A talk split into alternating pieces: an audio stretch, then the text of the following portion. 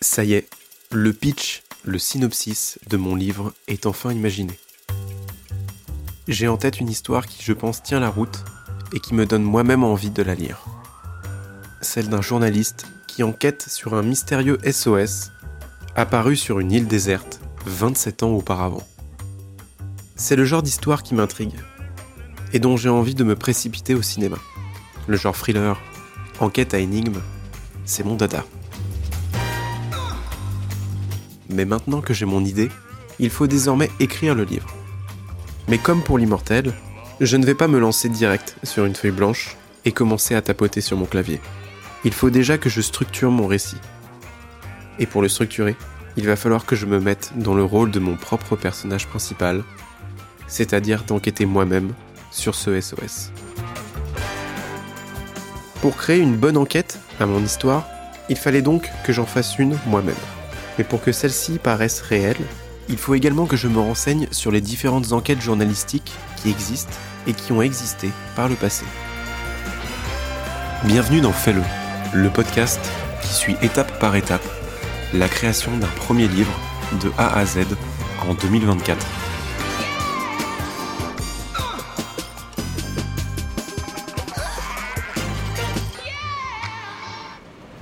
Donc là, je suis à Paris et je me rends à la FNAC de Beaugrenelle. Tout ça pour essayer de trouver un livre, livre d'enquête euh, qui pourrait m'inspirer euh, pour l'écriture de SOS. Donc on va voir si je trouve quelque chose euh, là-bas. C'est l'occasion aussi de voir si je trouve de l'inspiration. Donc on va essayer de trouver tout ça. Bon, je reviens de la FNAC et je me suis posé à un café dans Beaugrenelle et j'ai trouvé trois livres qui pourront m'aider sur ce sujet. Je recherchais vraiment le style de livre qui a été écrit par un ou une journaliste et qui traite d'un sujet criminel ou d'un scandale. Le but, comprendre comment ces journalistes fonctionnent dans leur manière de travailler et d'enquêter pour pouvoir transposer le tout à mon livre, à mon personnage principal, Oscar, mais aussi à moi-même.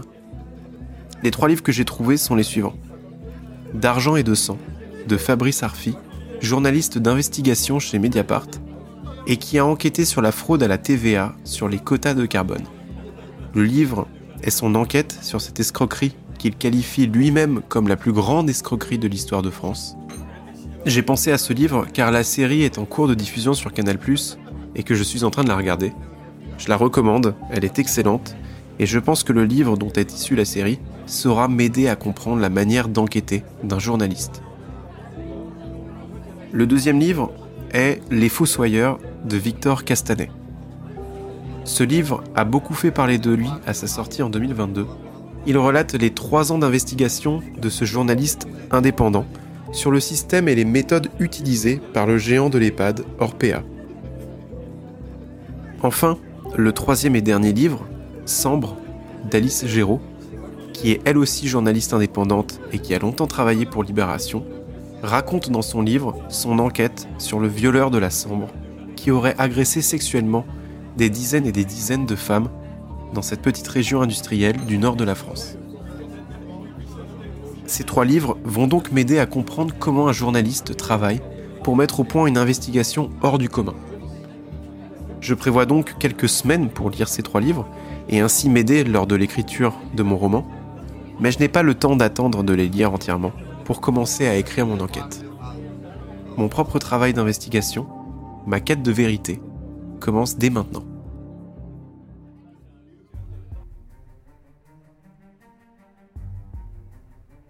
Nous nous replongeons donc dans cette nuit froide de février 2024, dans le bureau d'Oscar. Seule la lumière de son écran d'ordinateur éclaire la pièce, et il est abasourdi par ce qu'il voit. La première salve de questions qui viendront nourrir son esprit correspond à la toute première phase de notre enquête. Est-ce que le SOS est un vrai? Était-ce un canular? Quand a été prise exactement cette image satellite? Quelle est donc cette île? Est-ce qu'elle est connue? Si tout ceci est vrai, est-ce que ces personnes ont été sauvées? Est-ce que les habitations que nous observons sur l'île en 2024 correspondent aux possibles naufragés de 97 il y a tant de questions à répondre, mais il faut bien choisir un point de départ. Le premier objectif d'Oscar sera d'établir si le SOS de la photo est bien réel. Et si la photo date bien de 97.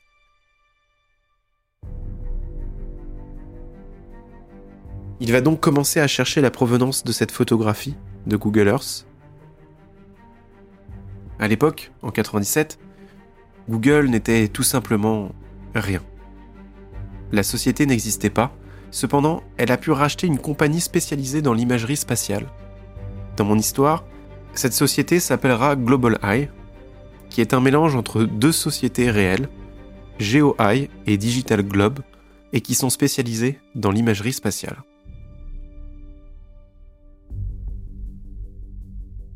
Oscar commencera donc à creuser dans cette direction, mais ne trouvera pas toutes ses réponses sur Internet. Il sait qu'il va devoir interroger plusieurs personnes dans ce domaine dès le lendemain. La question qui le taraude ensuite concerne l'île. Que fait-elle ici? Pourquoi n'a-t-elle pas de nom sur Google? Qui l'a déjà visitée?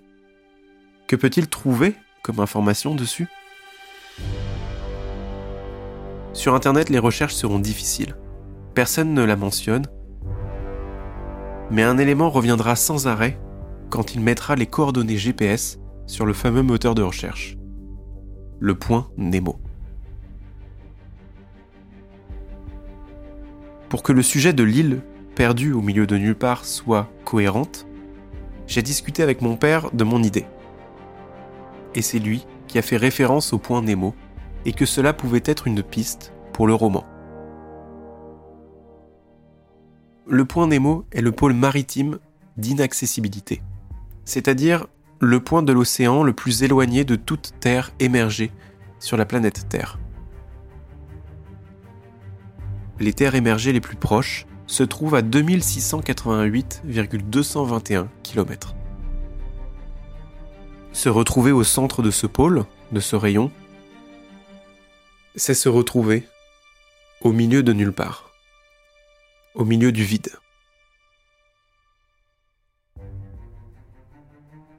Et c'est pourquoi Oscar sera perplexe. L'île, aussi petite soit-elle, se trouve à l'intérieur de ce pôle, de ce cercle. Ce qui fait qu'aucun bateau ou avion ne passe près de cette île. Durant cette nuit, Oscar va tenter de répondre à une dernière question, mais qui est probablement la plus importante. Comment ces personnes se sont-elles retrouvées sur cette île? En fouillant sur le mode timelapse de Google Earth, Oscar va revenir plus loin dans le temps. Sur les photos satellites de 96, aucune trace de vie humaine ne semble être présente sur l'île. Il en déduit donc que ces humains ont débarqué sur cette petite terre entre 96 et 97. Il a donc désormais une piste de recherche. Y a-t-il eu une catastrophe se déroulant entre 96 et 97 qui aurait pu amener des survivants sur cette île? Un naufrage d'un bateau? Un crash d'avion? Ou autre chose? Ou est-ce que ces habitants sont arrivés là intentionnellement? Pour ma part, je vais étudier les différentes possibilités. Je vais essayer de m'inspirer de grands mystères de l'aviation, comme le MH370 par exemple, ou de naufrages célèbres pour créer une raison de survie pour ces personnes. Mais attention, les raisons que je vais donner seront un moyen à Oscar de justifier son enquête. Rien ne dit que cela sera vrai. Peut-être que ces personnes habitent de leur plein gré sur cette île. Le but de l'histoire sera qu'Oscar démontre qu'il s'agisse là de réels survivants. Des survivants pendant 27 ans. Mais cela sera très controversé en France. Plusieurs personnes voudront démentir ces dires. Ce que je veux, c'est que le lecteur ait son propre avis malgré tout ce qui se dira dans le récit. Au point peut-être de se dire qu'Oscar est fou, fou de cette enquête. Je ne vais donc pas vous révéler tout de suite le dénouement de l'histoire, évidemment, mais je vais faire en sorte de créer plusieurs hypothèses sur les raisons de ce SOS. Libre à vous de croire ou de ne pas croire à l'une d'entre elles. Mais pour créer une des hypothèses, il va bien falloir que j'étudie les différents crashs d'avions ou de naufrages de bateaux qui ont existé par le passé. Et c'est l'étape où j'en suis actuellement. En ce moment, je regarde pas mal de documentaires sur le MH370 qui me fascinent. Sur la chute de Boeing et les différentes affaires controversées qu'il y a en ce moment. Les mystères des océans. Tout ceci pour concocter un lot d'hypothèses qui seront aussi valables les unes des autres. Et ces hypothèses, Oscar les retiendra, les étudiera et les épuisera pour découvrir la réelle raison du SOS.